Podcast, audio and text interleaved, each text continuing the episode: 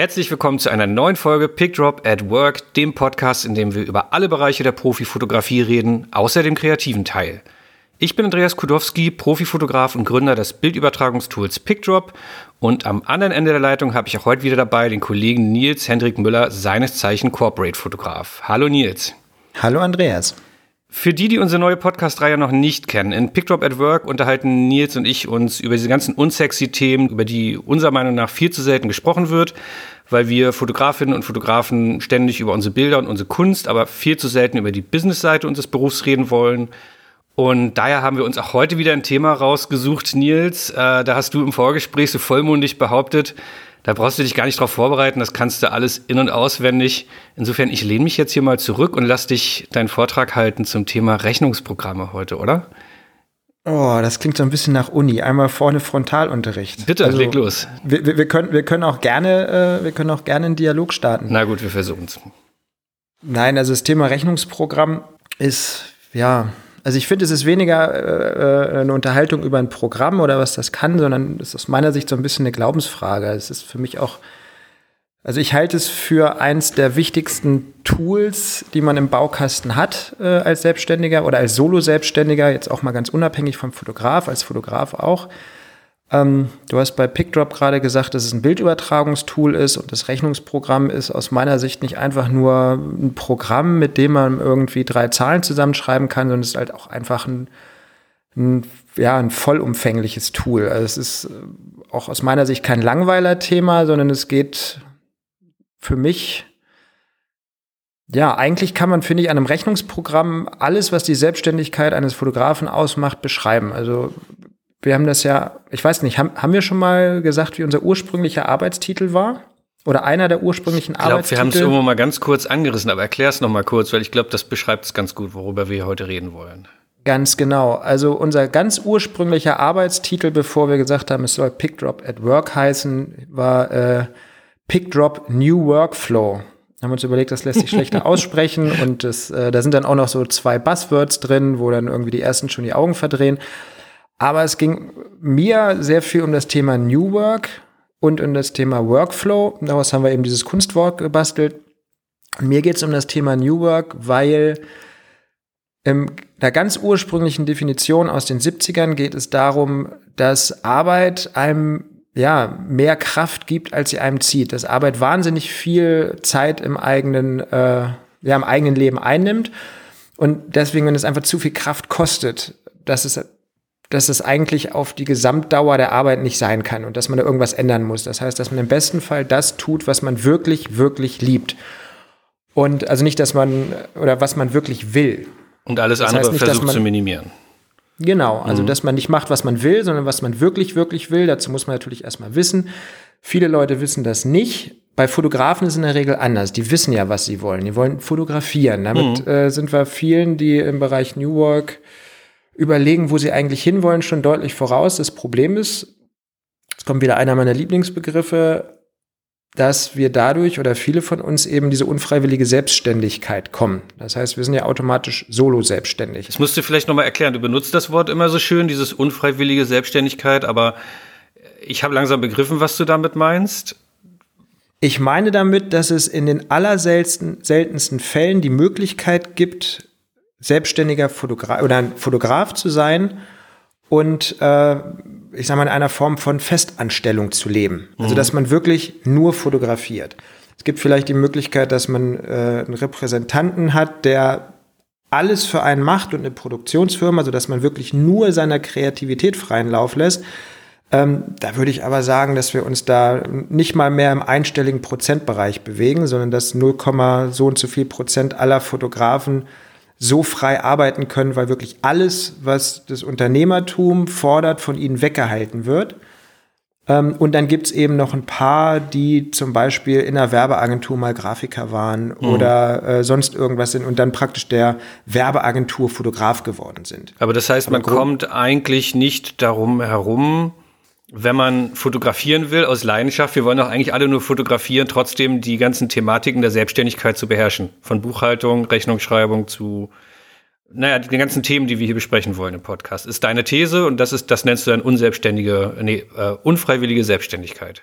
Unfreiwillige Selbstständigkeit, mhm. genau. Okay. Und ähm, das Problem, ich glaube, das hatten wir in der Teaser-Folge mal, ist in dem Zusammenhang, dass äh, wenn du eine Firma hast mit zehn Mitarbeitern, hat jeder eine Aufgabe. Wenn du einen Konzern hast mit 10.000 Mitarbeitern, hast du einen Haufen Abteilungen und Solo-Selbstständigkeit heißt einfach, dass wir das alles machen müssen und alles machen können.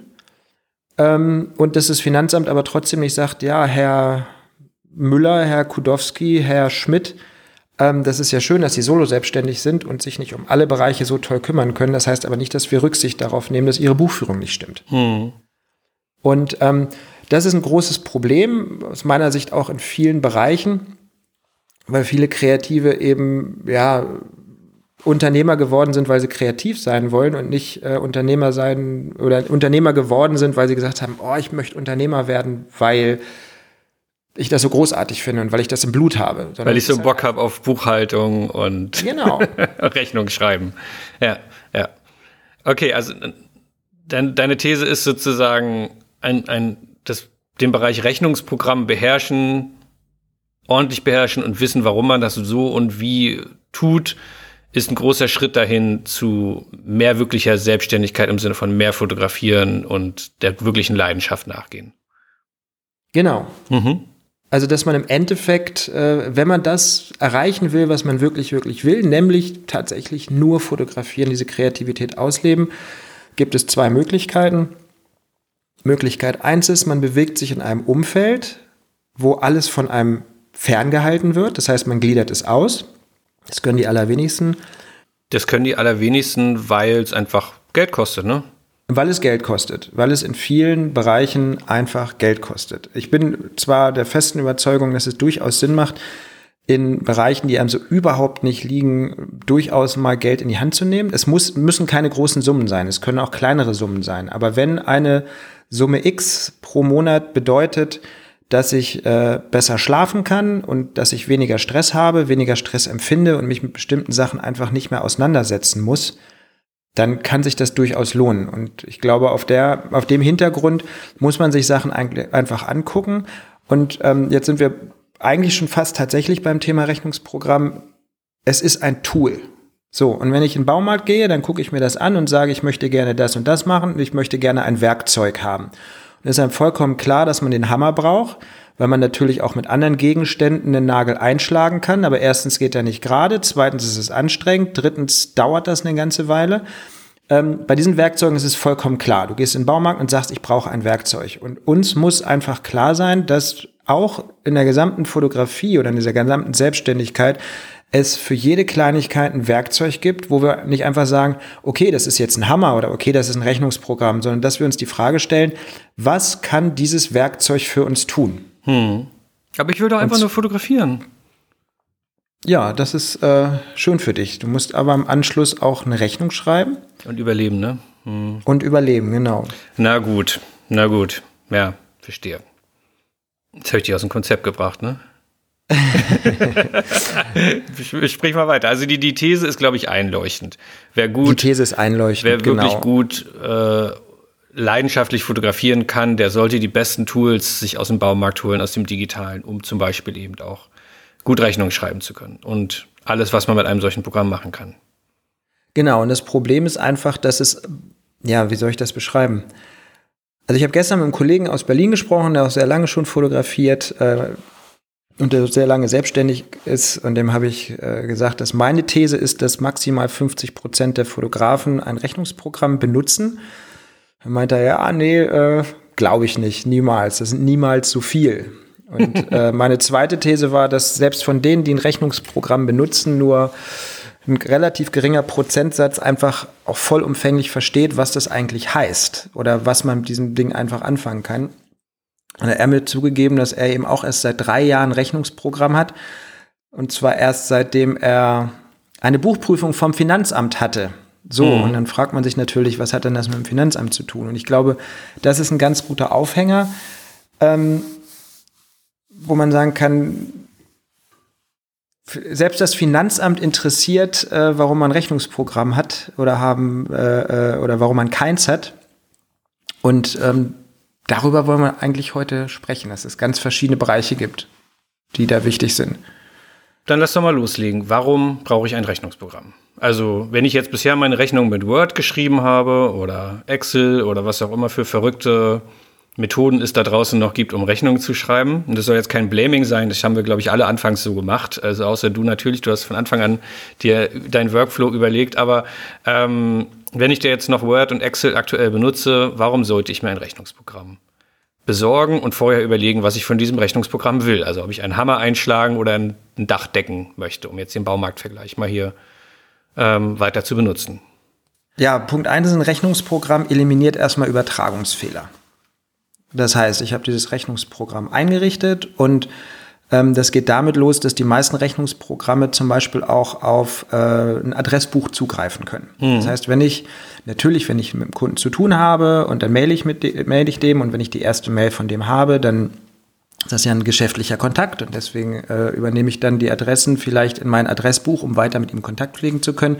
Wenn er dann Angebot haben möchte, also fangen wir an mit einem Angebot, dann ähm, habe ich die Möglichkeit, eben diesen Adresssatz in das Rechnungsprogramm zu importieren. Das heißt, die Adresse stimmt schon mal, weil ich die natürlich eins zu eins übernommen habe. Weil du natürlich super organisiert bist und alle Kontakte, die du, potenziellen Geschäftskontakte, die du hast, vorher schon in dein Kontaktmanagement Programm übernommen hast. Ne? Das ist ja schon ein Schritt ja, davor, natürlich. den Wenn die ich eine Mail kriege von einem neuen Kunden oder einem neuen Kontakt, der zu mir Kontakt aufnimmt, dann übernehme ich das natürlich sofort in mein Adressbuch. Mhm. Das ist ja mhm. logisch. Machst du, macht aber okay. sonst, glaube ich, kaum einer. Ist natürlich sehr vorbildlich. Ja, kleiner Tipp am Rande, äh, wenn ihr gerade nichts zu tun habt oder wenn man mal eine Woche Zeit hat, äh, guckt euch mal die, eure Mails aus den letzten fünf Jahren an oder drei Jahren. Ihr werdet überrascht sein, mit wie vielen Leuten ihr plötzlich konfrontiert werdet, die ihr vollkommen vergessen habt. Mhm. Geht da mal die Kontakte durch, äh, meldet euch doch einfach mal bei denen. Ist mhm. großartig. Mhm. Nein, also ein Rechnungsprogramm eliminiert Übertragungsfehler. Das heißt, Punkt Nummer eins ist, es geht um die Adresse. Punkt Nummer zwei ist, das Rechnungsprogramm erstellt eigenständig ähm, Rechnungsnummern. Das ist zum Beispiel fürs Finanzamt eklatant wichtig. Ja, das heißt, ihr sagt, wie ihr die Rechnungsnummer haben wollt und jede Rechnung, die ihr schreibt, hat dann eine neue Rechnungsnummer. Wenn ihr eine Rechnungsnummer vertauscht und eine Rechnungsnummer fehlt, dann sind die Damen und Herren vom Finanzamt ganz schnell wahnsinnig aufmerksam und fragen, wo ist denn die Rechnung? Ist die weg? Was habt ihr damit gemacht? Wo ist die hin? Weil man kann zum Beispiel, man darf ja auch keine Rechnung löschen. Man muss sie offiziell stornieren mhm. und eine Gegenrechnung schreiben. Und auch das kann ein gutes Rechnungsprogramm. Ähm, das Finanzamt geht, das Finanzamt geht schnell mal davon aus, dass äh, wenn da irgendwo ein, ein, kleiner Hiccup in den Rechnungsnummern ist oder so, dass man einfach da irgendwie 10.000 Euro gemacht hat und die Rechnung hinterher rausgenommen hat oder gar nicht erst geschrieben hat und das irgendwie sich per PayPal sonst wo hat hin überweisen Genau, lassen, das ne? geht mhm. relativ schnell. Also weil das, das sind so die Sachen, wo die nach die da als erstes gucken, wo die auch echt aufmerksam werden. Mhm. Wie gesagt, also Rechnungsprogramm, was hatten wir jetzt? Rechnungsnummer ist dabei, die Adresse stimmt. Ich habe hab noch ähm, was zur Rechnungsnummer zu sagen. Ja. Ich kenne super viele Leute, die gefühlt einen halben Tag darüber nachdenken, wie sie ihre Rechnungsnummern gestalten und dann immer irgendwie ja, Anfangsbuchstaben des Kunden hat keine Ahnung, da hast du bestimmt auch ein ganz ganz tolles System. Ich habe das auch jahrelang gemacht und es hat mich immer irgendwie zu Tode genervt. Ich habe irgendwann ganz blöd angefangen einfach bei eins mich manche Kollegen, und das, ich glaube, ich habe das noch zu Assistenzzeiten gemacht, da wurde ich dann oft mal schief angeguckt, so wie bei eins. Warum? Also da ist nicht irgendwie noch verklausuliert irgendwie der Ja, das cool, Jahr wo bist du jetzt oder, angekommen? Äh, in den vierstelligen Bereichen natürlich, logischerweise über die Jahre so. Und ähm, das mag einem am Anfang komisch vorkommen, weil man muss irgendwann mit der Eins anfangen und man hat das Gefühl, oh, wenn ich jetzt meinem Kunden eine Rechnung schicke und da steht drauf Rechnungsnummer fünf, das ist ja voll peinlich. Ich habe ehrlich gesagt dasselbe gedacht damals und ich habe nie Probleme damit gehabt. Dein Kunde weiß nicht, ob du gerade ein frisches Rechnungsprogramm einfach neu aufgesetzt hast oder erst seit zwei Monaten fotografierst. Aber macht euch das Leben einfach, fangt einfach mit einer Eins an, dann habt ihr irgendwie nach zwei Jahren die Rechnungsnummer 700 oder nach fünf Jahren oder wie auch immer und das ist so viel einfacher als irgendein beknacktes System sich da zu überlegen. Macht kaum einer. Im Endeffekt spielt es auch überhaupt keine Rolle. Ne? Genau. Man kann auch jedes Jahr neu anfangen. Es ist vollkommen Wurst. Wichtig ist, es muss nachvollziehbar sein und es müssen Folgenummern sein fürs genau. Finanzamt. Das ist elementar wichtig. Ähm, gut, also das Rechnungsprogramm macht das dann automatisch. Äh, du hast kein Durcheinander, die Adresse stimmt. Das heißt, es gibt auch keine Verzögerung von Zahlungen. Ja, das heißt, kein Kunde sagt dann irgendwie, oh, da steht jetzt GmbH, ist falsch geschrieben und deswegen muss dies und das. Und auf der Grundlage biete ich auch weniger Angriffsfläche. Ja, also das passiert trotzdem noch, weil nur weil ein Kunde einem von der XYZ GmbH mal angeschrieben hat und die Adresse so im Footer stand, kennen wir das Spiel, heißt noch lange nicht, dass das die offizielle Rechnungsadresse dieser Firma ist, wenn man einen Neukundenkontakt zum Beispiel hat. Aber spätestens bei der zweiten Rechnung und Co. ist das dann sauber eingepflegt. Und Ganz genau, weil man den Kunden ja offiziell im Rechnungsprogramm angelegt Genau, genau. So, das ist das Thema Rechnung. Das zweite, was ich fast noch äh, elementarer finde, ist, man kann mit dem Rechnungsprogramm auch Angebote schreiben. Nein. So, doch. ähm, und jetzt, jetzt, jetzt kommen wir nämlich dahin, wo es zu den äh, äh, Word ähm, und es gibt ja, ich habe irgendwer hat mal gesagt, vier Fotografen schreiben die Rechnungen in äh, fünf verschiedenen Programmen. Ich kenne Kollegen, die machen das in InDesign, weil sie da drin den tollen Entwurf haben. Mhm. Dann äh, kenne ich Kollegen, die machen das im Photoshop, weil sie alles mit Photoshop machen, ist ja kein Problem. Dann ähm, gibt es die Word-Menschen, da ist das dann gestalterisch vielleicht nicht so schön, aber ähm, da kann man dann Tabellen anlegen. Und dann gibt's die Excel-Leuten, die haben wenigstens noch ein bisschen was verstanden, weil ähm, der Punkt ist, es gibt bei Excel die Möglichkeit, dass es sich wenigstens automatisch zusammenrechnet. Wenn ich das in anderen Programmen mache, dann funktioniert das nämlich nicht. Und wenn ich da einen Dreher habe, dann ist das nicht nur fürs Finanzamt schlecht, obwohl dem das am Ende äh, relativ egal ist, sondern auch Kunden gucken echt schräg, wenn es irgendwo mal komische Zahlen gibt, weil die einfach sagen, ja, für, also die gehen auch zum Teil die Buchhaltungsabteilung davon aus, dass man die betuppen will. Und es gibt kaum das, was peinlicheres, als eine Rechnung zu verschicken oder ein Angebot an Kunden und es vorher nicht mal hingekriegt zu haben, die Summe unten sauber ausgerechnet zu haben oder den Mehrwertsteueranteil sauber berechnet zu haben. Also wenn da ist mir auch schon im Leben passiert, als ich meine Rechnung noch mit Word geschrieben habe, da rechnet man, denkt schnell, ach, das kann ich noch im Kopf rechnen, da brauche ich jetzt nicht den Taschenrechner oder die Excel-Tabelle fix aufmachen. Schreibt die Summe unten rein, rechnet die Mehrwertsteuer aus, schickt's raus und zwei Stunden später schickt der Kunde eine Mail zurück. Äh, da ist ein Fehler. Mega peinlich. Passiert hier mit dem Rechnungsprogramm natürlich nicht. Genau, und wenn du, da sind wir auch wieder bei dem Ding, wenn man Vergleichbarkeit von Fotografen hat, du hast drei Fotografen, die schreiben alle drei ein Angebot, bei allen stehen die gleichen Werte, die gleichen Sachen, es geht um die gleiche Leistung. Wer macht den besten Eindruck? Der, der es zumindest so. schafft, eine Rechnung zu schreiben, die keine Fehler enthält. Genau, dass die, äh, ja, ist einfach, klingt banal, ist aber einfach mhm. so. Damit, das ist eine der ersten Sachen, mit denen du eben einen entsprechenden Eindruck machst. Und da habe ich jetzt äh, einen Kollegen, das fand ich ganz großartig, weil der hat äh, eben auch ein Rechnungsprogramm benutzt. Der hat mir mal gestanden, er hätte eine Rechtschreibschwäche. So, und jetzt wird's nämlich spannend. Du kannst, wenn du ein Angebot schreibst, kannst du ja verschiedene Posten anlegen. Das heißt, den Tagessatz, ähm, den Vorbereitungstag, die Equipmentpauschale, die, nennen sie von mir aus Digitalpauschale, alles, was dir einfällt. Du kannst dir, du kannst dich, bevor du deinen ersten Kunden hast, bevor du mit dem Rechnungsprogramm anfängst, kannst du vielleicht auch alte Sachen durchsehen und dir alle möglichen Posten ansehen und kannst die in dem Rechnungsprogramm schon anlegen. Mhm. Das heißt, du kannst dir auch über die, die Höhe dieser Kosten schon Gedanken machen. Oder du kannst das Kilometergeld einmal mit 30, einmal mit 35, einmal mit 40, einmal mit 50 Cent anlegen das heißt, du kannst alle Preise, die du vielleicht innerhalb der nächsten Wochen, Monate brauchst, schon vorbereiten. Und in dem Moment, wo jemand nach dem Angebot fragt, kannst du diese Bausteine in dieses Angebot zum Beispiel reinziehen. Mhm. Und vor ja, allem fängst du dann nicht an, dir Gedanken zu machen, was wollte ich noch gleich an Tagessatz nehmen oder? Genau, du stirbst. Mhm. Du, stirbst, du stirbst nicht tausend Tode, weil jetzt alles ganz schnell gehen muss und weil du keine Zeit hast und weil du eigentlich keinen Job hast. Du hast dir diese Gedanken schon gemacht. Das heißt, du kannst eben relativ zeitnah ein Angebot schreiben und wenn du ganz, wenn du ganz vollumfänglich bist, äh, hast du dir auch über Sachen Gedanken gemacht, die dir sonst auf die Schnelle nicht einfallen würden. Also jetzt übertrieben gesprochen, du fährst durch die Schweiz und dann hast du da Mautgebühren. So, und dann hast du vielleicht einen Posten Mautgebühren und auch wenn du in den nächsten fünf Jahren nicht in die Schweiz fährst. Aber dass man eine große Liste macht, was für Kosten kann es theoretisch alles geben. Mhm. Ähm, und also du kannst, wie gesagt, diese Struktur bereits hinterlegen. Selbst wenn du dann kurze Änderungen machst, also wenn du diese Struktur dann äh, in deinem Angebot machst und dann machst du kleine Änderungen, zum Beispiel einen Tag mehr oder einen Tag weniger oder einen halben Tag oder einen Dreivierteltag. Also ich sage jetzt mal bei Vorbereitung, damit du nicht protestierst, dass jemand ich war einen halben kurz davor, Tagessatz wieder zu meckern, ja, weil jemand für einen halben Tag arbeitet, aber ja. Mhm. Genau, ähm, das Meckern hatten wir in einer anderen Folge, nämlich den Tagessatz. Bitte noch einmal zurückspulen. Ähm, und automatisch rechnet sich eben in diesem Angebot alles zusammen. Ja, das heißt, du siehst permanent die Nettobeträge, die Bruttobeträge. Und wichtig ist für so ein Angebot übrigens, wenn man am Anfang ein Rechnungsprogramm befüllt, dass man die einzelnen Gruppen anlegt.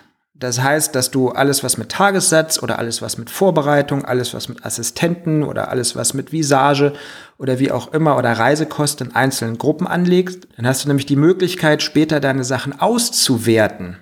Nach einem Jahr. Mhm. Dann kannst du nämlich nach einem Jahr äh, drückst du auf einen Knopf und sagst zum Beispiel, oh, was habe ich denn dieses Jahr eigentlich für Assistenten ausgegeben? Ja, und dadurch, dass du das in unterschiedlichen Gruppen anlegst, siehst du auf den allerersten Blick, das ist mein reiner Tagessatz, den ich gekriegt habe. Und alle anderen Kosten sind durchlaufende Posten. Das heißt, ich kann, wenn ich das Ganze anlege, wenn ich ein Angebot anlege, kann ich, oder wenn ich das Programm einmal anlege, kann ich mir gleich überlegen, was möchte ich später in den Statistiken als Einzelnes sehen? Was brauche ich? Was ist mir wichtig? Hm.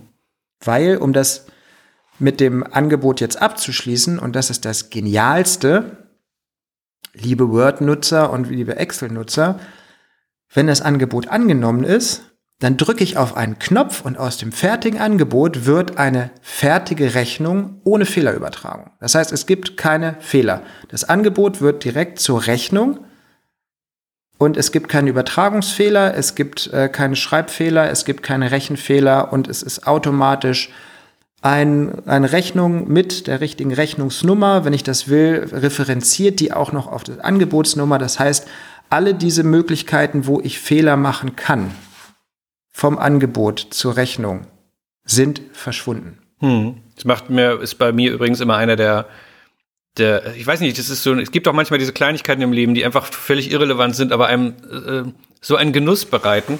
Das habe ich jedes Mal, wenn ich aus einem Angebot nachdem ich dann den Job äh, durchgeführt habe, einen Rechtsklick auf mein Angebot mache in meinem Rechnungsprogramm und dann den Button drücke, Rechnung erstellen. Das finde ich jedes Mal so befriedigend, weil früher war das irgendwie eine Viertelstunde Arbeiten, heute sind das so, weiß nicht, fünf Sekunden.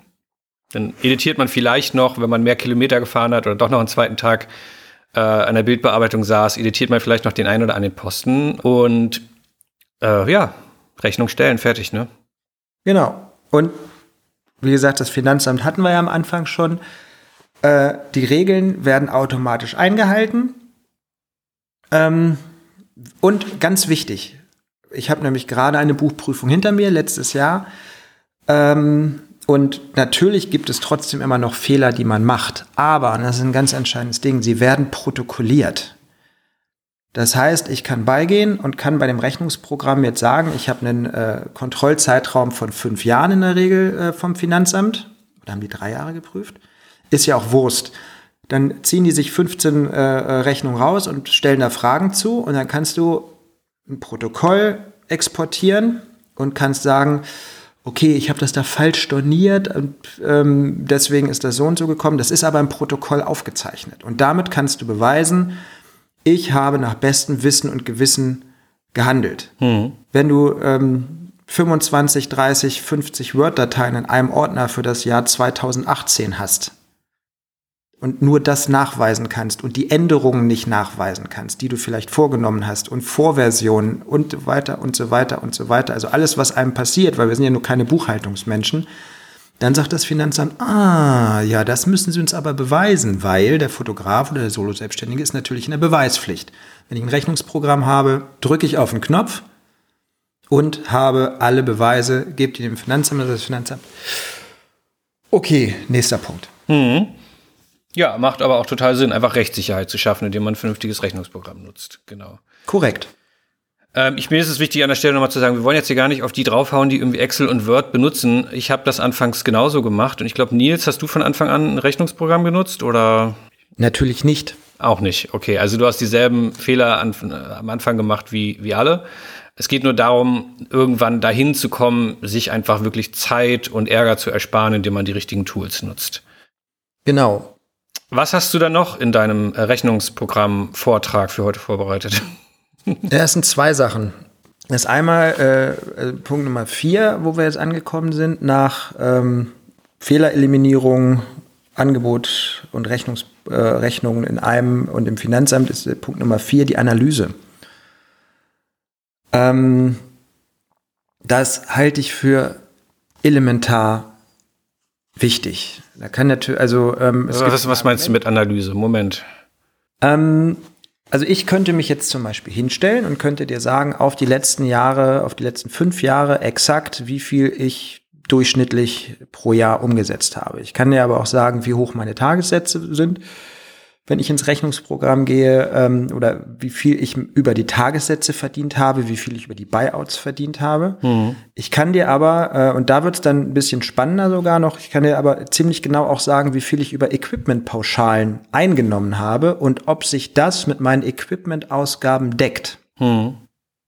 Das heißt, ich sehe nicht nur, oh, ich habe jetzt hier ähm, in diesem Jahr so und so viel umgesetzt, sondern ich sehe relativ schnell, wie sich das zusammensetzt. Und da gibt es zwei Sachen, die sehr wichtig sind. Das erste ist, wie sind die einzelnen Posten? Das heißt, rein hypothetisch angenommen, wenn ich jeden Tag einen Assistenten mitnehme, der 5000 Euro kostet, habe ich natürlich einen Wahnsinn Umsatz, verdiene aber nichts dran. Hm. Das ist jetzt ein bisschen übertrieben, aber beschreibt das, glaube ich, ganz gut. Das heißt, dass man am Ende des Tages, da waren wir jetzt auch beim Thema Tagessatz sehr intensiv äh, in der Beschäftigung mit dem Thema, dass ich am Ende des Tages eben nicht nur sehe, das ist das, was ich in Rechnung schreibe, sondern was verdiene ich wirklich? Oder wie meine Frau sagt, mich interessiert nicht, was du umgesetzt hast, mich interessiert, was da hängen bleibt. Genau, weil es ist ja schnell mal so, man, man stellt eine Rechnung über 10.000 Euro, hat vielleicht selber daran 2.000 Euro Tagessatz gehabt, dann hat man noch irgendwie 2.000 Euro Equipment, wie hattest du es gerade noch gesagt, 5000 Euro für den Assistenten äh, und so weiter und so fort. 20.000 Euro für die Unterkunft. Genau, ich habe jetzt nicht Tag. mitgezählt, was noch fehlt, aber dann kommt irgendwann die große schöne Rechnung rein, 10.000 Euro, dann hat man vielleicht sogar schon äh, ein Programm für ähm, Kontoauszüge und Co., also benutzt ein digitales äh, Kontomanagementprogramm, dann kann man am Jahresende irgendwie da einmal Apfel A drücken und sagen, oh, wie viel Geld habe ich eingenommen? Aber man erkennt daraus halt überhaupt nicht, nee, sorry, was war daran mein Honoraranteil? Und das kann man dann mit einem ordentlichen Rechnungsprogramm auch machen, weil es ist für den wirtschaftlichen Erfolg ziemlich egal, ob man irgendwie für, was meintest du gerade, 20.000 Euro Hotelkosten oder äh, pro noch, Nacht, ja. Pro Nacht natürlich noch pro gehabt Kopf. hat oder nicht oder irgendwie mit fünf Assistenten, wenn der eigene Honoraranteil dabei nicht, nicht herausfindbar ist, dann ja, hat einem das schönste InDesign, die schönste InDesign-Vorlage nichts gebracht am Jahresende. Ganz genau. Aber was ich wichtig finde, ist, du hast jetzt ja, ich sag, klar, das sind Beispielbeträge, aber sind halt relativ hoch. Ich glaube, je geringer die Einnahmen sind und je geringer die Beträge sind, umso wichtiger ist dieses Tool-Rechnungsprogramm. Weil wenn es in dem Moment, wo es dann ein bisschen knapper wird, wo es dann wirklich darum geht, um 100 Euro mehr oder weniger im Durchschnitt pro Tag, die ich einnehme, hm. da spielt so ein Rechnungsprogramm dann zum Teil eigentlich sogar die größere Rolle, weil ich diese Übersicht eigentlich täglich brauche. Was kommt rein, was kommt raus, wie analysiere ich das? Und ähm, es gibt ein Argument oder es gibt eine Argumentationskette, die ich relativ häufig kriege, die ich relativ häufig auch von äh, jungen Kollegen bekomme, äh, von Assistenten oder welchen, die gerade anfangen, die sagen, naja, ein Rechnungsprogramm brauche ich dieses Jahr noch nicht, weil ich schreibe ja gar nicht so viele Rechnungen. Hm. Und äh, das ist aus meiner Sicht der schwierigste Ansatz, den man haben kann zu dem Thema. Weil es gibt aus meiner Sicht in dem Moment, wo man sich selbstständig macht, zwei Sachen, die extrem wichtig sind. Das erste ist, bevor man anfängt, ein Steuerberater. Weil nein, ein Steuerprogramm kommuniziert nicht mit dem Finanzamt und äh, diskutiert für einen irgendwas aus. Und das zweite ist tatsächlich ein Rechnungsprogramm. Also auch gerade wenn es wenige Rechnungen sind, Genau, aber mit welchem, mit welchem Vorteil würdest du denn jetzt einem, einem, einer jungen Fotografin zum Beispiel, die jetzt gerade loslegt, also mit was machst du ihr das denn jetzt schmackhaft, dass sie bereit ist, die 100 Euro im Jahr oder so, die so ein Rechnungsprogramm kostet, auszugeben, wenn sie doch gerade erst mal acht Jobs im Jahr hat? Ähm, also grundsätzlich halte ich es für wichtig, sich mit einem Prozess äh, auseinanderzusetzen, der skalierbar ist, weil sie wird im zweiten Jahr vielleicht 16 Jobs haben, im dritten 30. Und in dem Moment, wo ich in diesem Thema schon drin bin und dieses Tool äh, gut bedienen kann, mir über das Tool Gedanken gemacht habe, werde ich immer sicherer in dieser Angebotserstellung, in der Benutzung dieses Tools. Gleichzeitig habe ich die Möglichkeit, äh, einen Jahresvergleich zu haben. Ich habe einen Monatsvergleich. Und was nicht nur am Anfang, sondern generell extrem wichtig ist, ich habe die Möglichkeit, nach Kunden auszuwerten. Das mhm. heißt, ich sehe ziemlich schnell, welcher Kunde wie viel ausmacht. Ähm, ich glaube, es gibt ein Begriff, der begegnet einem immer dann, wenn es so richtig unangenehm ist, nämlich das äh, Klumpenrisiko. Das ist, wenn ein Kunde am Gesamtumsatz 30, 40, 50, 60, vielleicht manchmal sogar mehr Prozent ausmacht. Das heißt, die Frage, ob ich wirklich gut im Geschäft bin, ob es wirklich gut läuft oder ob ich eine sichere Basis für mein Unternehmen habe, ähm, muss auch auf der Grundlage beantwortet werden, ob ich eine gewisse Anzahl von Kunden habe.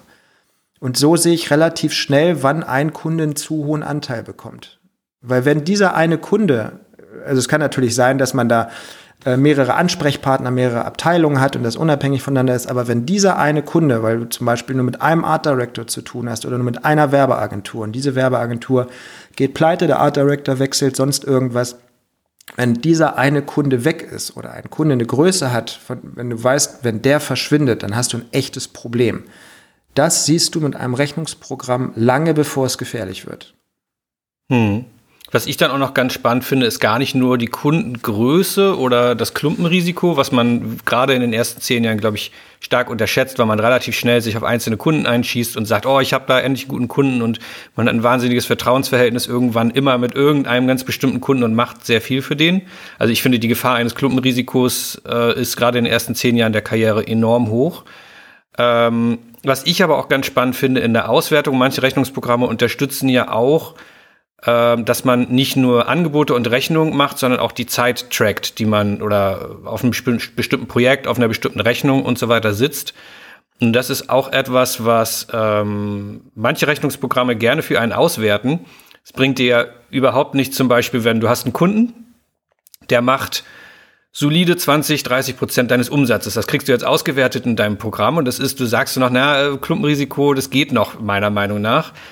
Und Du realisierst aber dabei überhaupt nicht, das ist ja schön und gut und das ist ein ganz toller Kunde, aber 50 Prozent deiner Zeit gehen für diesen Kunden drauf. Das heißt, es gibt Kunden, die sind, machen in viel Zeit wenig Umsatz und es gibt Kunden, die machen in wenig Zeit viel Umsatz und das kann man auch über ein Rechnungsprogramm rausfinden, indem man zum Beispiel eben einer Rechnung oder einem Angebot ranhängt die Info, ach, da habe ich jetzt acht Stunden für gearbeitet oder 16 Stunden oder 100 Stunden, weil wenn alle diese drei Rechnungen jeweils 1000 Euro eingebracht haben, dann sollte man sich vielleicht doch den einen oder anderen Kunden nochmal neu überlegen, ob man den weiter haben möchte.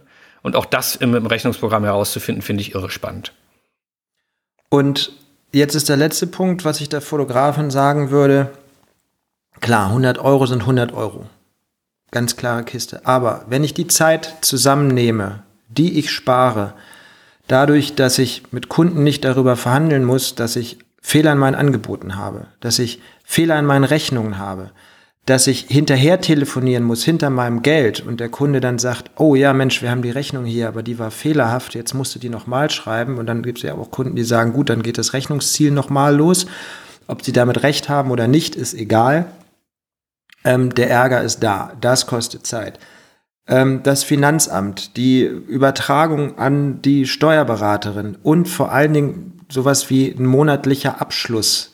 Äh, Vergleichbarkeiten, wo ich dann eben nicht mich mit Stift und Zettel neben meine Excel-Tabellen setzen muss, um zu gucken muss, was, was habe ich denn dieses Jahr jetzt alles geschafft, was habe ich umgesetzt.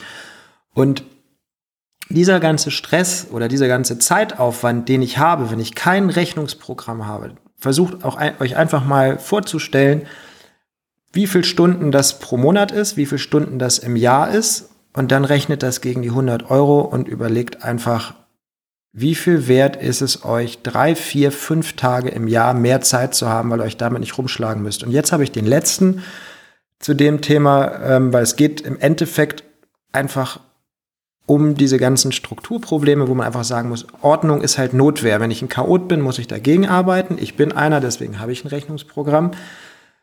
Es ist Zeitersparnis, es ist Stressfreiheit und wenn man jetzt sowas kommt wie die Jahresanmeldung bei der Bildkunst, hm.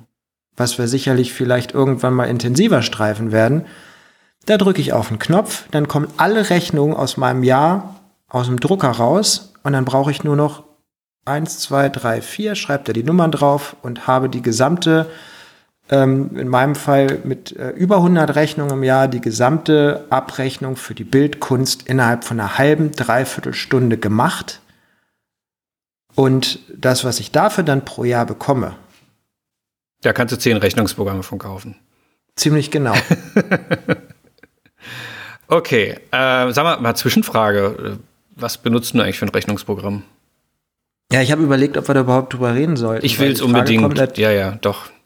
Also ich benutze momentan Grand Total. Ich weiß, dass das unter Mac-Usern, Fotografen relativ weit verbreitet ist. Mhm. Ist sicherlich nicht der Weisheit letzter Schluss. Ich äh, suche momentan auch nach äh, anderen Programmen. Wenn ich umstellen wollen würde, wäre das definitiv beim Jahreswechsel. Ähm, zu diesem Jahreswechsel habe ich es jetzt noch nicht hingekriegt.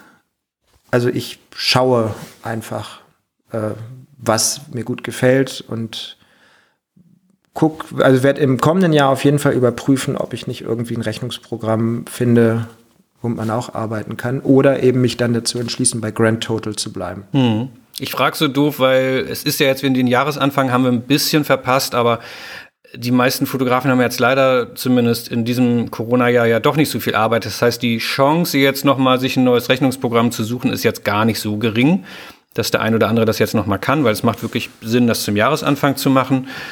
Ähm, ich persönlich nutze auch Grand Total, aber auch gar nicht unbedingt, weil es heute das passendste noch wäre für mich, sondern hauptsächlich, weil ich es seit zehn Jahren nutze, eingearbeitet bin, mir meine Designs da einmal so sehr aufwendig äh, so hingebogen habe, wie ich sie brauche, meine Angebotsvorlagen, meine Rechnungsvorlagen, alles optimiert und angepasst.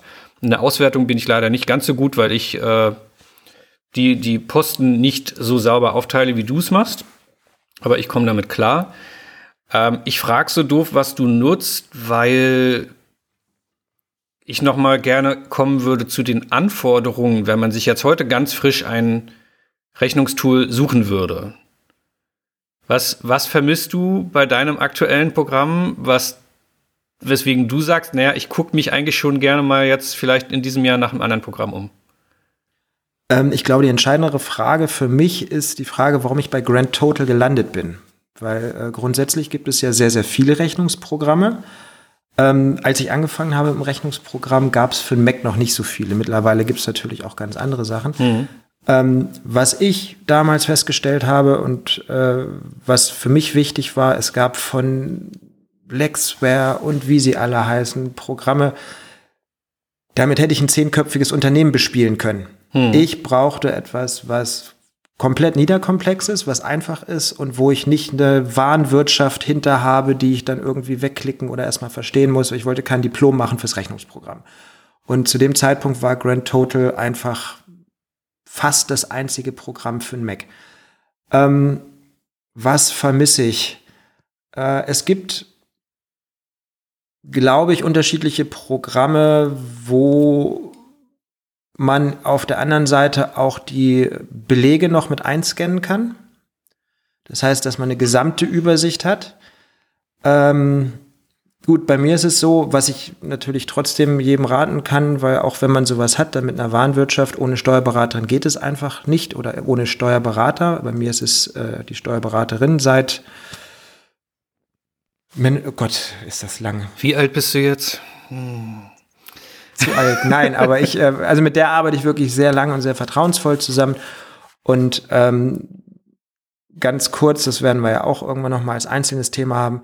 Der Punkt beim Steuerberater ist, äh, natürlich kann ein, ein, Steuerprogramm gewisse Dinge, aber ein Steuerprogramm äh, kann für dich nicht irgendwelche Finanzamtssachen verschieben, mit dem Finanzamt verhandeln mit der Künstlersozialkasse, die von dir auch mal Abgaben haben will, weil du eben eine Visagistin, Model oder was weiß ich nicht was gebucht hast. Und vor allen Dingen am Ende des Jahres, und das ist eine ganz wichtige Sache, selbst wenn ihr alles selber macht mit einem Rechnungsprogramm und einem Steuerprogramm am Ende des Jahres, wenn der Steuerberater da einen Friedrich Wilhelm und einen Stempel draufsetzt auf eure Steuererklärung, dann ist der dafür mitverantwortlich. Und der hat genauso wie ein Rechtsanwalt eine Versicherung hat für das, was er unter Umständen verbockt, hat der Steuerberater da auch eine Versicherung. Mhm. Und ähm, deswegen kann ich jedem nur abraten, das nur mit dem Programm zu machen und das selber abzugeben, weil, jetzt sind wir wieder beim Finanzamt, wenn die Buchführung und die Buchhaltung, die ihr da habt, nicht stimmt, gehen die grundsätzlich erstmal davon aus, dass ihr das mit Absicht gemacht habt. Und wenn ihr dann keinen Steuerberater habt, dann könnt ihr euch wirklich warm anziehen. Das heißt, ihr braucht einen und wenn es nur einmal im Jahr ist für die Endsteuererklärung. Und auch der lohnt sich aus den gleichen Gründen, wie wir eben gefragt haben, ob sich ein Rechnungsprogramm für 100 Euro lohnt. Aber jetzt sind wir wieder bei dem ersten. Ähm, das heißt, wo ich die ganze Zeit überlegen bin, ist, ob man ein Rechnungsprogramm oder ob ich mich mit einem Rechnungsprogramm auseinandersetze, wo ich eben auch die ganzen Belege mit einscanne. Ähm, es gibt mittlerweile Anbieter, die die Belege dann auch richtig kontieren. Darauf wollte ich ja, nämlich äh, mit meiner Frage ganz am Anfang eigentlich auch hinaus. Genau. Es gibt halt ah, halt inzwischen, okay. es gibt halt inzwischen Anbieter, und das eigentlich fast alle sind inzwischen so smart, wo es gar nicht mehr nur darum geht, irgendwie Rechnungen zu schreiben oder Angebote zu schreiben, sondern die, da hat sich in den letzten drei Jahren, würde ich mal so sagen, so enorm viel getan, dass die smarten Rechnungstools heutzutage gar nicht mehr irgendwie lokal auf dem Mac, den du gerade erwähnt hast, installiert werden oder auf dem Windows-PC, sondern in der Cloud liegen. Ob man das jetzt will oder nicht, ist eine Typfrage. Aber ähm, wo man einfach eine automatische Verknüpfung zum Konto hat und automatisch sieht, ach guck, hier Kunde XY hat die Rechnung überwiesen und dann wird die automatisch von einem Rechnungsprogramm oder auf Nachfrage abgehakt und als äh, eingegangen ähm, verbucht oder wo ich eben genauso, ich stehe bei der Post und habe für 10 Euro Briefumschläge gekauft, um meine, ich wollte gerade sagen, um meine Rechnung zu verschicken. Das macht man natürlich meistens digital. Aber ähm, ich kriege irgendwo einen Beleg in die Hand gedrückt, und äh, die guten Rechnungsprogramme haben eine App auf dem Handy, wo ich sofort noch an der Kasse stehend, wenn ich ein Schludrian bin und das sonst monatelang irgendwo in irgendeiner Tasche landet, die Rechnung abfotografieren kann. Die wird automatisch gescannt, wird abgeglichen mit meinen Kontoausgaben, mit meiner EC-Karte und so weiter und so fort. Und ähm, da gibt's einfach inzwischen eine so krasse Evolution, was das simple Thema Rechnungsprogramm angeht, dass ich da auch noch unbedingt noch mal so so draufgehen wollte auf diese Themen. Ja, definitiv. Also es macht Sinn, sich damit auseinanderzusetzen, weil es hält einem einfach unheimlich viel vom Hals. Das sind Zeit, das sind Nerven und äh, das sind ganz, das ist einfach, es ist wirklich ein Tool, es ist ein Werkzeug, was einem hilft, mehr Zeit für das auf, aufwenden zu können, was man eben wirklich will. Und ich glaube, das ist in den meisten Fällen nicht die Buchhaltung. Hm, hm. Genau. Ähm, ich hatte jetzt eigentlich auch vor, mir zum Jahreswechsel was Neues zu suchen. Wie immer habe ich auch nicht geschafft, weil man hat irgendwie noch tausend andere Themen auf dem Tisch. Aber ich habe mir mal so eine grobe Anforderungsliste geschrieben, was ich heutzutage von einem Rechnungstool erwarten wollen würde. Äh, ich würde die mal kurz runterrattern, wenn du nichts dagegen hast. Sehr gerne. Mache ich. Also ich persönlich bin inzwischen Fan, gut, ich mache natürlich auch selber Pickdrop und so von webbasierten oder zumindest über das Web automatisch synchronisierten Diensten. Das heißt, wenn ich mir heutzutage ein neues Rechnungstool suchen würde, wäre ich schon unglücklich mit dem Ist-Zustand von mir aktuell, nämlich mit diesem Grand Total Programm, was auf meinem Mac installiert ist und das war's. Ich finde es heutzutage eigentlich fast äh, Mindestvoraussetzung, wenn ich ohne meinen Laptop unterwegs bin, trotzdem, wenn ein Kunde es super eilig hat oder sonst was, ein Angebot fast vom Handy verschicken zu können.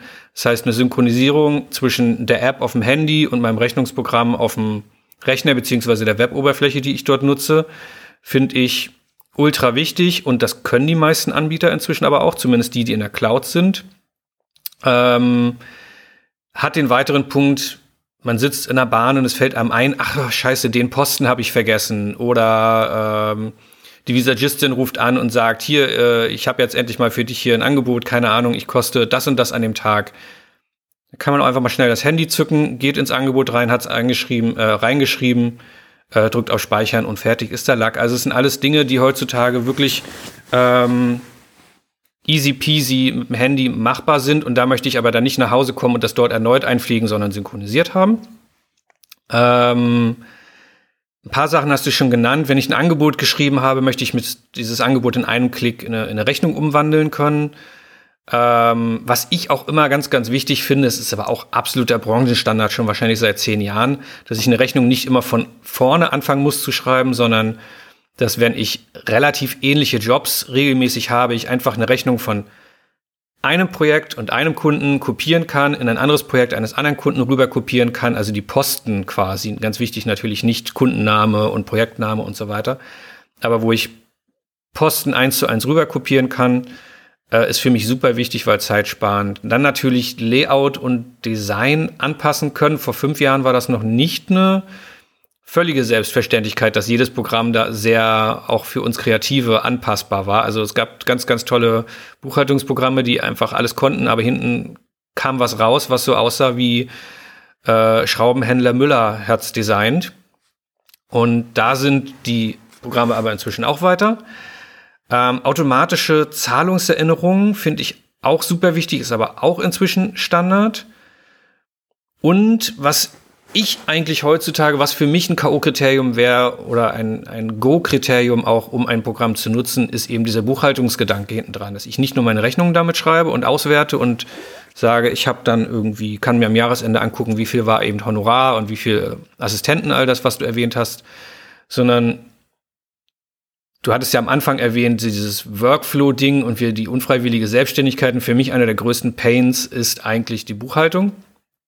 Ähm, und die meisten ursprünglichen Rechnungsprogramme beherrschen inzwischen auch völlig automatisch dieses, diesen Kontenabgleich und das alles, was irgendwie auf Papier, per E-Mail oder sonst wo bei mir reingekommen ist, automatisch mit in dieser zumindest vorbereitenden Buchhaltung, ich sehe dein Grinsen schon.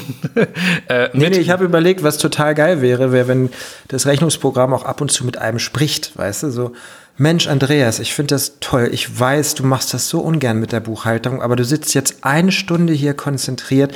Ich freue mich so, dass du so motiviert heute arbeitest. Also ich glaube, so ein Einblender zwischendurch, das könnte einem auch so ein bisschen, also, so ein, so ein, also dass es auch so ein Motivationstool für, für Sachen gibt, die einem wirklich so, so richtig zum Hals raushängen. Das wäre wirklich mal eine Geschäftsidee. Aber das Spannende ist ja, und das haben, glaube ich, die wenigsten Kolleginnen und Kollegen inzwischen äh, äh bisher realisiert, diese eine Stunde ist gar nicht mehr notwendig, wenn man sein System einmal richtig, richtig gut aufgesetzt hat, weil es gibt Programme und, ne, Klammer auf, Datenschutz sei hier mal komplett äh, zur Seite geschoben. Ich kenne da die rechtlichen Bedingungen nicht, ob das überhaupt in Deutschland alles irgendwie so ganz cool ist, aber ähm, ich denke mal, die meisten großen Anbieter werden sich da besser auskennen als wir und das nicht einfach so einbauen. Ähm, aber dieses Buchhaltungsthema, wenn man es wirklich, wirklich richtig gut aufgesetzt hat mit seinem Tool, ähm, dann geht das automatisch inzwischen. Also wenn ich sauber meine Rechnungen alle über das gleiche Konto bezahle oder mit der gleichen Kredit- oder EC-Karte oder dem PayPal-Account, dann kann man das inzwischen synchronisieren und dann zeigt mir das Tool an, ah, gucke mal hier, äh, Januar, 15 Posten, Ausgaben. Zu 14 Posten davon habe ich eine, Rechnung, aber hier bitte äh, lad man noch die Rechnung hoch. Und dann geht man mit seinem Smartphone zu dem zusammengeknüllten Taxirechnung, die man noch irgendwo in der Jackentasche hatte, fotografiert die einmal ab äh, es landet automatisch bei dem Posten, für den noch keine Rechnung vorhanden war. Und die wirklich smarten Tools haben dabei sogar eine Bilderkennung, erkennen automatisch, ach guck, hier Rechnung über 17,30 Euro, äh, Taxi zum Flughafen.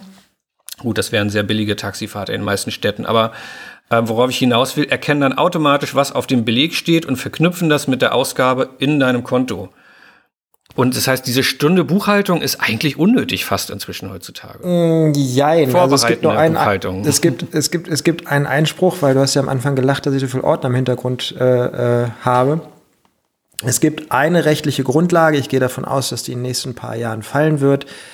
Ähm, du bist steuerrechtlich dazu verpflichtet, alle deine Belege in der Form, wie sie eingehen, zehn Jahre lang aufzuheben. Mhm. Das heißt, wenn du, eine, äh, wenn du eine äh, Rechnung per Mail kriegst, dann musst du diese Mail aufheben. Wenn du eine Rechnung per Post kriegst, dann musst du die als Papier vorhalten. Ich sage ja nicht, dass du die Rechnung und, wegschreiben sollst, nur weil du sie mit dem Handy gescannt und Ja, äh, aber deshalb muss man sie ja trotzdem, wenn man sie gescannt hat, dann muss man sie ja trotzdem abheften und dies und das und wenn man das dann mit einem Monat hat, dann also ist das die, wirklich die, heute noch? Äh, ich weiß es ja. gar nicht. Also manche, die Hersteller werben ja alle schön mit dieser tollen Funktion. Nee, ähm, du musst es abheften, du musst es ablegen, du musst es in der Form vorhalten, wie es eingegangen ist. Aber da das reicht ja für die zerknüllte Taxirechnung, ich weiß, das ist nicht optimal, aber da reicht im Worst Case ein Schuhkarton, wo ich drauf schreibe 2020, ne? Da kann die das, da kann die Finanzverwaltung nicht sagen. Es steht nirgends, dass man das in Reihenfolge abheftet, das stimmt. Genau, also wenn die dann kommen und sagen, wir melden uns jetzt an, nächsten Mittwoch, wir kommen vorbei. Ähm, ich habe mich da in den letzten Jahren schon mit ein paar Kollegen drüber unterhalten die bestimmen relativ selbst, ähm, was sie für, für noch zumutbar äh, empfinden oder nicht. Aber ein Stapel, wo die Rechnungen in der monatlichen richtigen Reihenfolge äh, drinnen liegen, ist zumutbar einem Finanzmitarbeiter. Aber natürlich hast du recht, im besten Fall trotzdem abheften. Aber warte, warte, warte. Also ich glaube, ich weiß nicht, habe ich das denn gelesen? Ich habe mich letzten Tage auch mit dem einen oder anderen Rechnungsprogramm beschäftigt. Ich glaube, es geht nicht nur darum, dass man das einscannt, sondern dass dahinter auch jemand steht, der das richtig zuordnet. Weil es gibt ja 20, 30 verschiedene Zuordnenposten, ne? Mhm. wie äh, Porto muss zu dem einen, dann äh, Papier muss zu dem anderen, dann gibt es Werbungskosten, dann gibt es dies, dann gibt es Reisekosten, dann gibt es Essen und so weiter und so fort. Und das Problem ist ja nicht nur, dass das alles gescannt wird und dagegen gerechnet wird, sondern es auch richtig an der richtigen Stelle kontiert wird. So, ich habe eine Steuerberaterin, das heißt, ich nehme einmal, einmal im Monat meine ganzen Belege, dann gehen die dahin, die kontiert das richtig, macht dann eben da auch ihre Stempel drauf. Das heißt, damit haftet sie auch dafür, dass sie richtig konti äh, äh, das an die richtige Stelle kontiert hat und dadurch kriege ich dann eben auch genau die gleiche Statistik einmal im Monat, weiß dann aber auch, dass die steuerrechtlich mit der BWA schon äh, komplett sauber ist. Ich glaube aber auch, dass es schon Anbieter gibt, wo eben eine künstliche Intelligenz oder eben in Zweifelsfällen dann auch wer echtes hintersitzt, der das an die richtige Stelle kontiert. Genau. Das heißt, dass es wirklich maximal vorbereitet ist. Und jetzt kommt der Punkt dazu, die sind dann, glaube ich, ein bisschen teurer pro Monat, aber Dafür musst du eben an der Stelle vielleicht den Steuerberater für 100 Euro pro Monat nicht bezahlen. Das heißt, äh, ich glaube, dass sich da unheimlich viel bewegt und dass man das die nächsten Jahre, glaube ich, auch durchaus beobachten sollte. Und vor allen Dingen, spätestens jetzt, Word, Excel, Photoshop, InDesign sind auch Tools, aber eigentlich für andere Bereiche. Mhm. Genau. Also das, was du gerade erwähnt hast, diese automatische Kontierung, die ist auch bei vielen Anbietern schon sehr weit.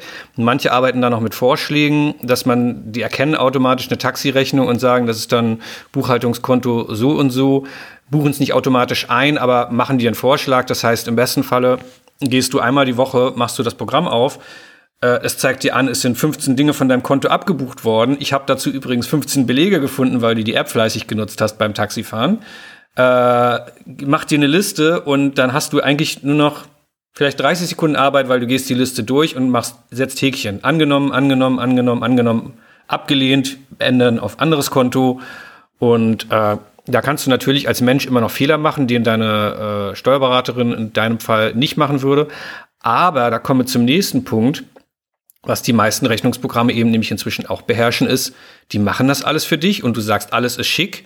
Und jetzt kannst du dich selber entscheiden, gebe ich die Umsatzsteuervoranmeldung selber raus oder die Jahresanmeldung äh, oder synchronisiere ich das mit meiner Steuerberaterin. Auch das gibt's. Das heißt, dieses, dieses Schuhkarton rüberschicken oder du bist natürlich sehr viel besser mit dem Ordnern, die ich da hinter dir äh, im Regal stehen sehe. Dieses Abheften, Notieren, Kontoauszüge dahinter, ähm, dahinter kleben oder dahinter heften das geht halt auch alles komplett digital, wenn dein Steuerberater oder deine Steuerberaterin da mitmacht. Und also ganz so analog bin ich nicht. Ne? Also das wird dann, nee, nee, das wird dann, also äh, äh, Konten, Kreditkarten und so, das wird dann auch schon alles direkt mhm. abgeglichen. Das genau. Hat, hat die Aber die Belege schickst du noch analog rüber, ne?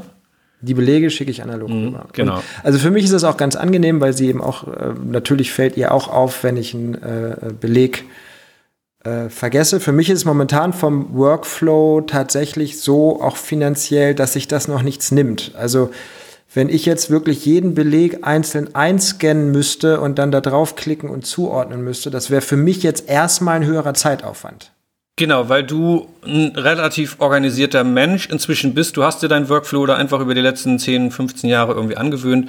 Aber für Chaoten wie mich ist das eine Riesenerleichterung. Ich habe da auch andere, ich, ich sammle meine Belege eh schon digital. Ich habe sie noch nicht mit meinem Rechnungsprogramm oder Buchhaltungssoftware verknüpft. Ähm, aber ich finde es total angenehm, aus dem Baumarkt rauszukommen, wo ich irgendwas für einen Shoot gekauft habe und auf dem Weg zum Auto den Zettel einmal kurz vor die Linse zu halten. Und ich weiß, das ist da jetzt digital in der richtigen Reihenfolge. Äh, ja, aber dann, dann hast du es eilig, machst es in dem Moment nicht, musst ihn wieder raussuchen. Und äh, also mein persönlicher Endgegner ist ja das Fahrtenbuch. Mhm. Ja. Und ähm, und im Fahrtenbuch, es ist überhaupt kein Problem, am Anfang der Fahrt einmal die Kilometerstand und am Ende, und äh, wenn du es immer am Anfang machst, das reicht ja schon. Du musst ja das nicht zweimal und du musst ja auch nicht viel und es ist, es dauert keine 15 Sekunden. Trotzdem, ich weiß nicht, wie es wie es bei dir ist, äh, ob du sowas hast oder, oder nicht, ist ja auch Wurst. Da, da gibt's auch eine digitale Lösung, aber Genau. bei der digitalen Lösung vom Fahrtenbuch musst du auch die Fahrten eintragen, du musst sie zuordnen und ich habe das super oft, dass ich dann irgendwie was schnell, dann vergesse ich dann, ah nee, jetzt habe ich keinen Bock drauf und dann muss ich eine Woche hinterher und dies und das und das ist das Problem. Und äh, es war jetzt aber, ich habe das jetzt ein Jahr lang geschafft, dass ich beim Fahrtenbuch immer irgendwie zack am Ende, am Anfang der Fahrt das einmal hin und dann habe ich am Ende des Jahres, am 31.12. war meine Fahrtabrechnung fertig. so, äh, ich glaube auch, dass das gar nicht ähm, äh, äh, dass das gar nicht länger dauert, als wenn ich es digital mache. Dass es relativ Wurst ist, dass sich das nichts nimmt. Aber das Gefühl, am 31.12. da zu stehen und sagen, Fahrtenbuch ist fertig, das ist geil. So. Und ich glaube, so ist das mit diesem Einscannen von den Belegen für ein Rechnungsprogramm auch. Es ist scheiße, aber es nimmt dir dieses monatliche oder je nachdem, wie du veranlagt bist, monatlich oder quartalsweise oder jährlich. Ich muss jetzt alle Belege zusammensuchen, ja, und dann schiebt man das vor sich her und dann schiebst es noch ein halbes Jahr. Ach Mensch, die Steuererklärung für 2020, die muss ich ja eigentlich erst Anfang 2022 abgeben.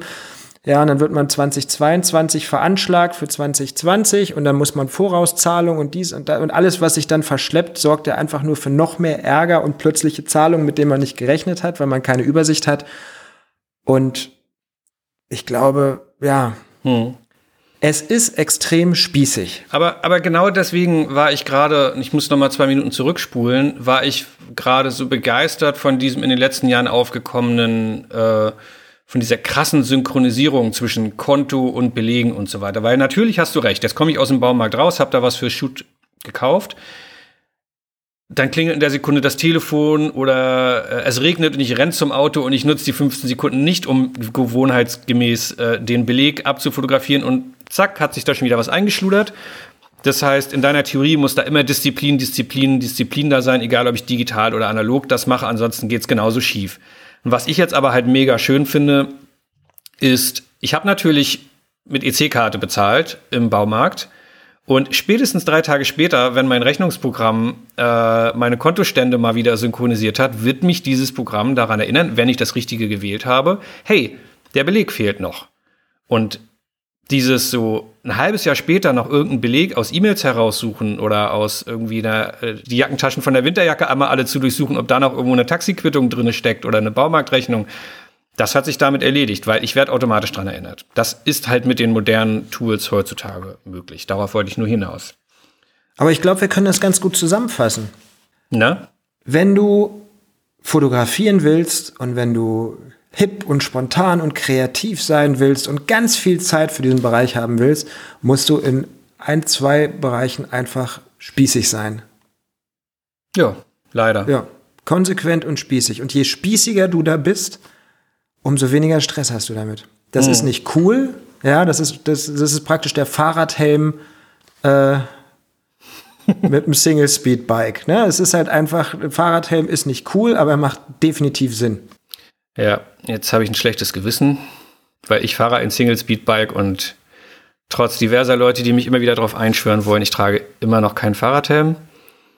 Aber ich habe auch noch. Ja, es gibt aber auch Keine da elterliche gibt es Verantwortung. smarte Lösungen. Ne? Es Ja, gibt ja. Jacken, die ein Airbag mit drin haben und so weiter. Das heißt, such einfach das, was zu dir passt. So genau, wie sich jetzt jeder irgendwie mal sein Rechnungsprogramm suchen sollte, was zu ihm passt. Ähm, es gibt auch an dieser Stelle, wo man immer wieder darauf hinweisen kann, äh, fragt Kollegen oder fragt, äh, obwohl, nee, ich weiß gar nicht, ob man Kollegen fragen sollte. Also ich glaube, wenn man also in ich, so in den ähm, kreativen Bereichen wird, wird man meistens wahrscheinlich auf ähnliche Schludriane treffen. Ich meine nicht deswegen. Also Männer äh, äh, haben ja häufig das Problem, dass wenn du die was fragst nach irgendwas ganz Elementarem, äh, wie, was ich, was hast du, einen guten Steuerberater? Ja, dann würde er ja nie zugeben, dass er in so einem elementaren Bereich einfach Mist gebaut hat und einen schlechten Steuerberater hat. Gibt es auch. Aber ähm, also ich glaube, was wirklich hilft, sind wieder ähm, Plattformen, die üblichen Verdächtigen, Facebook-Gruppen mit Fotografen, stellt die Fragen da rein, weil dann werden sich die Leute melden, die wirklich von ihrem Rechnungsprogramm vollkommen überzeugt sind. Ähm, tauscht euch sicherlich trotzdem aus mit äh, unterschiedlichen Fotografen, aber welches zu euch passt und welches das ist, was ihr jetzt gerade braucht, das müsst ihr wirklich selber rausfinden. Also wenn wir jetzt hier irgendwie gesagt haben, wir arbeiten mit Grand Total, dann ist das nicht in Stein gemeißelt. Ich kenne viele Fotografen, die das tun. Ich kenne aber auch viele Fotografen, die ähm, mit Dingen, in anderen Bereichen mit Dingen arbeiten, wo man sich fragt, warum tut ihr das? Mhm. Deswegen guckt, was der aktuelle Stand ist, geht weiter. Wir gucken da auch mal, ob wir was finden, was zu unseren mittlerweile gewachsenen Anforderungen passt. Und du versuchst das hier gerade abzurunden, die Folge, ne? Nö, ich finde, das war einfach mal so ein Punkt, wo man sagen kann, an der Stelle ich weiß nicht, ist alles gesagt? Klingt, also mir würde jetzt spontan gar nicht mehr so viel einfallen. Mir fällt auch gar nichts mehr ein. Ich wollte noch einen Punkt machen, nämlich äh, für die, die jetzt anfangen, Rechnungsprogramm, Fotograf oder so bei Google einzugeben. Äh, so ein paar Namen wollte ich jetzt hier einfach noch droppen für Rechnungsprogramme, die aktuell so die bekannten, smarten sind. Es gibt natürlich Grand Total, das ist das, was Nils und ich nutzen, was wir einfach beide irgendwie seit zehn Jahren nutzen. Würde ich heute neu anfangen und mir ein neues Rechnungsprogramm suchen, ich glaube, ich würde es nicht mehr nutzen. Es ist großartig, aber es hat einfach dadurch, dass es ein lokales Tool ist, nicht alle dieser super smarten äh, Cloud-Vorteile, die ich eben gerade so ein bisschen abgefeiert habe. Ansonsten tolles Programm. Dann gibt es ganz, ganz viele andere Tools, die das können. Es gibt fastbill.com. Es gibt Debitor. Debitor schreibt sich mit D-E-B-I-T-O-O R. Das ist, glaube ich, ein schwedischer Anbieter, der aber auch eine deutsche Dependance hat und ähm, über die Jahre ganz gut geworden ist, auch gerade was diese Kontosynchronisierung und all solche Sachen angeht. Und ich glaube, da gibt es auch eine Schnittstelle direkt zum Steuerberater, wenn er das, äh, Steuerberater muss dann, glaube ich, auch angemeldet sein, aber das kriegt man hin. Es gibt LexOffice, das ist dieses ganz, ganz früher mal veraltete, über das du vorhin so ein bisschen gelästert hast, was man mit Warenwirtschaft und Co. Die haben sich aber auch inzwischen, äh, haben inzwischen auch erkannt, dass da mit den Freiberuflern man einen riesigen Markt an Schludrian und Co. Ähm, denen enorm gut helfen kann und haben sich umgestellt. Ich glaube, der Nils Hasenau vom Uncle Bobcast Podcast, liebe Grüße, hat neulich erzählt, dass er zum Beispiel LexOffice nutzt und damit auch wirklich Umsatzsteuervoranmeldung und Co. alles in einem Klick macht und äh, noch nie glücklicher war.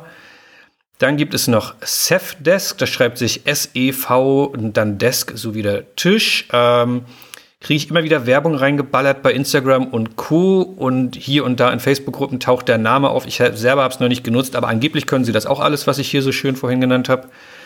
Und dann gibt es noch Billomat. Das ist ein, wenn ich mich nicht irre, deutscher Anbieter. Ich habe gestern mal nur so ein bisschen geguckt. Die werben inzwischen auch mit diesen ganzen Cloud-Funktionen, Kontoabgleich und dem ganzen Kram.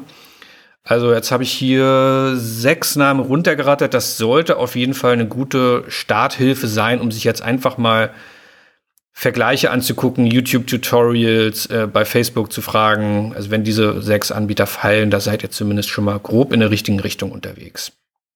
Das wollte ich jetzt hier nochmal loswerden. Ja, Nils, hast du noch irgendwas? Was willst du noch irgendwas? Ich will Nö. noch was loswerden. Doch, äh, ich habe noch was und zwar ich fände das ein schönes Thema, um wirklich äh, mal bei uns auf Instagram unter dem Post zu dieser Folge zu diskutieren und zu zeigen, was nutzt ihr, aktuell als Rechnungsprogramm äh, gibt es vielleicht ein paar Freiwillige, die sich äh, outen wollen als Word, als InDesign, äh, Fotografen, Buchhalter, Rechnungsschreiber. Ähm, kommentiert's mal drunter, kommentiert's und äh, diskutiert mit den Kolleginnen und Kollegen, was von diesen ganzen Anbietern ihr als bestes Tool empfindet und was für euch die wichtigste Funktion ist. Ich freue mich da nämlich sehr auf eine Diskussion. Oh, da bin ich auch gespannt. Mal gucken, welches wir dann schlussendlich ab 2022 nutzen. Haben wir jetzt ein Ziel, ein Vorhaben, ein, ein Schwur, neues Programm suchen? Also ich kann mir vorstellen, dass du beim Alten bleibst am Ende, weil du genau ah, eingespielt bist und weißt, was nee, du brauchst. Nee, nee, nee, nee. Also ich glaube, äh, das sind so ein paar Wunschanforderungen, äh, die mir, also die du da formuliert hast, die mir sehr gut gefallen haben und wo ich einfach sage, ah ja, Mensch, stimmt, also das wäre, das wäre ganz nett. Also, hast du Blut geleckt? Ich das von, von zwei Seiten sehe, ne? Also klar, wenn man dann mobil noch irgendwas dazu packen will, aber auf der anderen Seite, wenn ich unterwegs bin, äh, möchte ich, glaube ich, mit der Buchhaltung mhm. überhaupt nichts mehr zu tun haben, ne? Also klar, wenn ich dann eine Rechnung ich drücke auf den Knopf, die Rechnung ist fertig, äh, mein System steht, also ein Angebot schreibe ich in der Regel unter fünf Minuten, weil die ganzen Sachen äh, systematisiert sind, weil man sie duplizieren kann, weil ich dann andere Namen eintragen. Das heißt, ich glaube, dass der Prozess schon relativ schnell ist und ich bin auf überhaupt gar keinen Fall bereit, äh, mehr Zeit zu investieren, weil das ist für mich so die begrenzende Ressource. Ähm, ich glaube aber, äh, dass ich mir die anderen Sachen auf jeden Fall angucken möchte. Gut. Die anderen Sachen, die ich jetzt genannt habe, ich weiß nicht, ob irgendwas fehlt, aber sie sind in den berühmten Pickdrop Show Notes äh, verlinkt. Diesmal, ich schwöre, ich schreibe sie wirklich rein. Äh, Spotify ähm, versaut die Shownotes immer so ein bisschen. Also wenn du das jetzt hier auf Spotify gehört hast, dann einfach mal auf pickdrop-podcast.de gehen, dort auf die Folge klicken. Dort werde ich alle Tools und Anbieter nochmal verlinken. Das ist ja und geil, die gibt es wirklich, also die Shownotes. Die Shownotes. Das wäre so, ein, wär so ein Running Gag. Es ist ein Running Gag, weil ich meistens verpeile, die Infos reinzuschreiben, aber ich habe mir für dieses Jahr Besserungen geschworen. Und ähm, ja, einfach im Podcast-Tool mal nach unten scrollen, da sind meistens die Shownotes versteckt. Und wie gesagt, auf pickdrop-podcast.de in dieser Folge ähm, haben wir alle Rechnungsprogramme nochmal verlinkt. Ähm, Coupon-Codes und Co. haben wir nicht, weil wir mit, mit all diesen Anbietern einfach nichts am Hut haben. Das ist hier völlig objektiv. Ähm, aber ich freue mich wirklich, wirklich, wirklich auf eine Diskussion, welcher dieser Anbieter am besten für einen freiberuflichen Fotografen und Fotografin geeignet ist. Ja, gut. Großartig. Nils, wir haben es mal wieder geschafft. Nächste Folge von uns wird eine Feedback-Folge sein, wollte ich noch ankündigen. Das heißt, wenn ihr Feedback zu dieser Folge oder zu den ganzen anderen letzten Folgen hattet, ähm, schreibt uns an podcast.pickdrop.com. Nils und ich, wir lesen das alles. Wir schaffen es nicht immer zu antworten, aber wir lesen es. Und eure Fragen und euer Feedback werden wir in der nächsten Folge aufnehmen und mal gucken. Bis auf die Frage nach den Nutzungsrechten. Das haben wir auf dem Schirm, die kommen dann häufig so. Du mit ja, deinen Nutzungsrechten. Äh, wir, wir, werden, wir werden uns damit beschäftigen. Ja, genau. Gut, jetzt aber wirklich. Nils, Dankeschön für den Austausch und sehr gerne. Bis bald. Bis bald. Ciao. Das war's mit dieser Ausgabe des Pickdrop Podcasts. Auf iTunes, Spotify, YouTube oder in deiner Lieblingspodcast-App findest du noch viele andere Folgen und kannst diesen Podcast abonnieren, damit du keine Folge mehr verpasst. Und natürlich freue ich mich, wenn du auch mein Bildübertragungstool PickDrop einmal selbst ausprobierst. Damit kannst du als Fotograf deine Bilder noch einfacher mit Kunden teilen und mit ihnen zusammen an deinen Fotoshootings arbeiten. Bildauswahlen, Feedback zu einzelnen Bildern sowie der Versand deiner fertigen Bilder werden damit zum Kinderspiel. Unter pickdrop.com kannst du dich jetzt ganz einfach anmelden und kostenlos loslegen. Vielen Dank fürs Zuhören, bis zum nächsten Mal.